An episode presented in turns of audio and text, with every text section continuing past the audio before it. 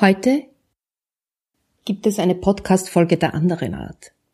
Ich liebe Geschichten und ich möchte dich in meine Welt der Geschichten mitnehmen und dir zwei Geschichten zum Thema Gelassenheit erzählen. Hallo und herzlich willkommen bei Ausgelassen Leben, deinem Podcast für Ausgeglichenheit, Gelassenheit und Lebenslust.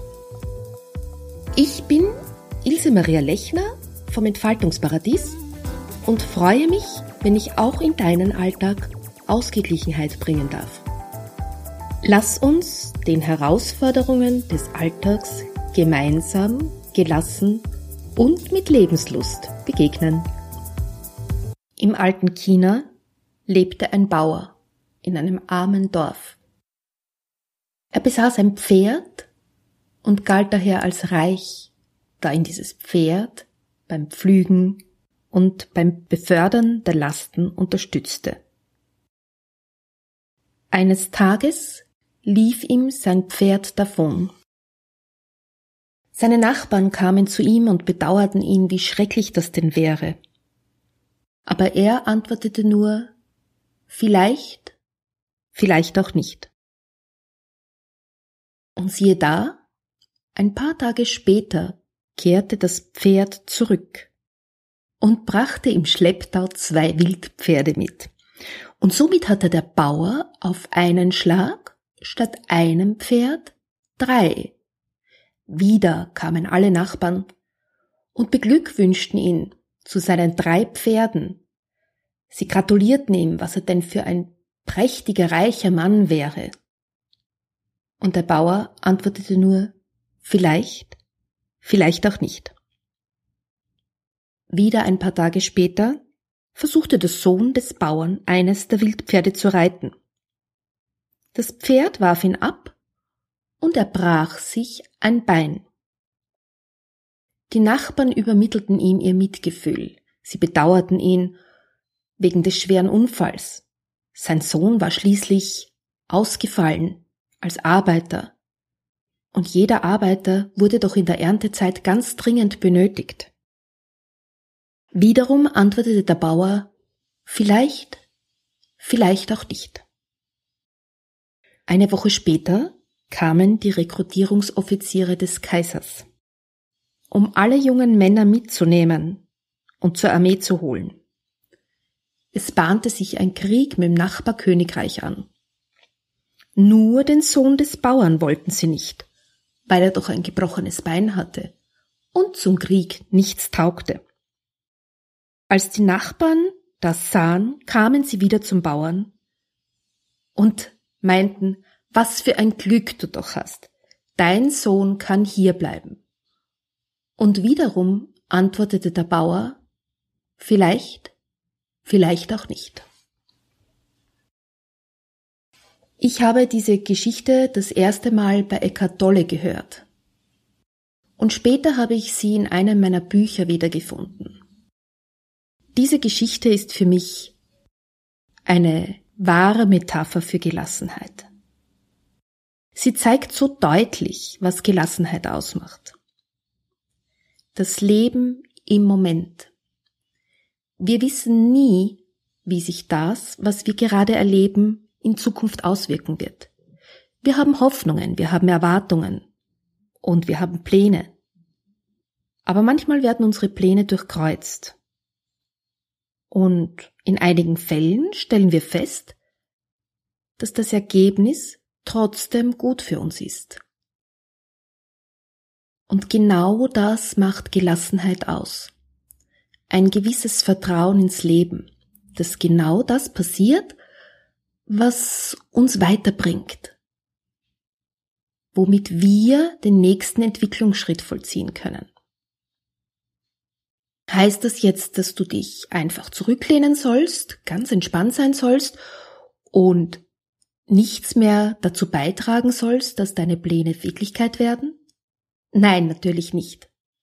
Im Gegenteil, du sollst alles dazu tun, dass sich deine Pläne verwirklichen lassen. Du sollst das tun, was du beitragen kannst. Und dann Warte. Möglicherweise gehen deine Pläne auf und du wirst Erfolg haben.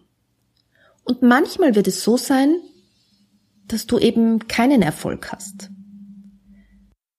Nur weißt du nie, wozu dich dieser scheinbare Misserfolg führt. Vielleicht bringt er dich dazu, deine Situation zu überdenken. Vielleicht wirst du eine neue Strategie entwickeln. Oder du wirst überhaupt deine ganze Positionierung überdenken, etwas Neues machen. Eltern haben auch, was ihre Kinder betrifft, oft Erwartungen. Wir stellen uns vor, welche Ausbildung unsere Kinder abschließen sollen, welches Studium sie einmal einschlagen werden. Und manchmal will es das Leben anders. Ein Kind, von dem wir erwarten, dass es Jus studiert, entschließt sich auf einmal, Krankenschwester zu werden. Weil es merkt, dass es direkt mit den Menschen Kontakt haben will. Weil es merkt, dass es besser aufgehoben ist, wenn es seine Talente für die anderen Menschen einsetzen kann. Auf eine andere Art und Weise, als es das im Bereich der Rechtswissenschaften könnte. Und wir wissen nie, ob dieses Kind nicht später die Erfahrungen verknüpfen wird und zum Beispiel Patientenanwalt wird. Das Leben spielt manchmal schon komische Kapriolen und es ist gut, ein bisschen Abstand zu wahren und darauf zu vertrauen, dass die Dinge so werden, wie sie sich entwickeln sollen. Mit dem Thema Gelassenheit haben sich schon viele Mystiker und viele Weise beschäftigt. Auch für Meister Eckhart war Gelassenheit ein ganz großes Thema. Gelassenheit bedeutet einerseits, sich auf die Dinge einzulassen, andere Dinge sein zu lassen. Zum Beispiel das Ego oder die eigenen Pläne. Und auch ein gutes Stück weit sich selbst zu lassen, sich auf andere zu verlassen, nicht immer die Kontrolle haben zu wollen, den Perfektionismus sein zu lassen. Und manchmal bedeutet es auch, Träume und Ziele loszulassen. Und wenn es dir gelingt, das alles zu tun, dann kannst du ausgelassen Feste feiern. Ich weiß, ich bin ein großer Fan von Sprachspielereien, aber du wirst erkennen, dass da etwas dahinter steht. Und dieses Sein lassen, einlassen, ist etwas ganz, ganz Wichtiges auf dem Weg zur Ausgeglichenheit und Ruhe. Gelassenheit bedeutet aber auch, nicht überall mitzumachen, nicht überall dabei zu sein, nicht überall seinen Kommentar dazu zu geben. Im Moment fällt mir das ganz stark auf Facebook auf, wo diese Diskussion um diese Geschichte in der Silvesternacht in Köln ist. Das ist eine ganz tragische und wirklich äh, schwere Geschichte. Es ist nicht in Ordnung, was dort passiert ist. Aber ich finde es auch nicht in Ordnung, was da teilweise in den Medien passiert. Gelassen zu sein heißt auch Verzicht. Verzicht auf zum Beispiel Nachrichten. Ich muss nicht immer wissen, was in der Welt passiert. Und ich darf vertrauen darauf, dass die richtigen Nachrichten zu mir kommen, dass ich erfahre, was für mich wichtig ist. Ich muss nicht immer informiert sein. Gelassenheit bedeutet aber auch, nicht überall vorne dabei zu sein, nicht immer die neuesten Dinge zu haben. Es muss nicht das neueste iPhone sein. Ich kann genauso gut mit einem alten Handy telefonieren. Natürlich ist es angenehm und es ist schön, ein neues Handy zu haben. Das will ich gar nicht bestreiten. Und wenn du eines haben möchtest und es dir das wert ist, dann kauf es dir. Es geht darum, die eigenen Prioritäten zu finden, zu erkennen, was ist für mich wichtig. Wie ist das für dich? Was ist dir wichtig? Was brauchst du wirklich, um zu leben? Ist es dir wichtiger, Zeit zu haben oder ist es dir wichtiger, Geld und Besitz zu haben? Sind dir die realen sozialen Kontakte wichtiger oder ist es dir wichtiger, ganz viele Freunde auf Facebook, Pinterest und ich weiß nicht wo noch zu haben? Das heißt nicht, dass eines schlechter und das andere besser ist. Es geht um keine Wertung. Es geht wirklich nur um die persönliche Wichtigkeit. Was ist dir wichtig? Worauf legst du Wert? Wenn du weißt, worauf du Wert legst, dann kannst du ganz getrost das andere sein lassen. Du kannst es gelassen liegen lassen. Gelassenheit bedeutet aber auch Mut zu haben und das Vertrauen, dass es immer eine Lösung gibt, dass du immer im richtigen Moment einen Ausweg finden wirst. Und weil wir schon beim Thema Lösungen und Mut und Vertrauen sind, möchte ich dir noch eine andere Geschichte erzählen. In einem fernen Land lebte ein gerechter König. Und dieser König mischte sich unter seine Untertanen. Eines Abends suchte er einen Flickschuster auf. Und dieser Flickschuster lud ihm ein, bei ihm zu Abend zu essen.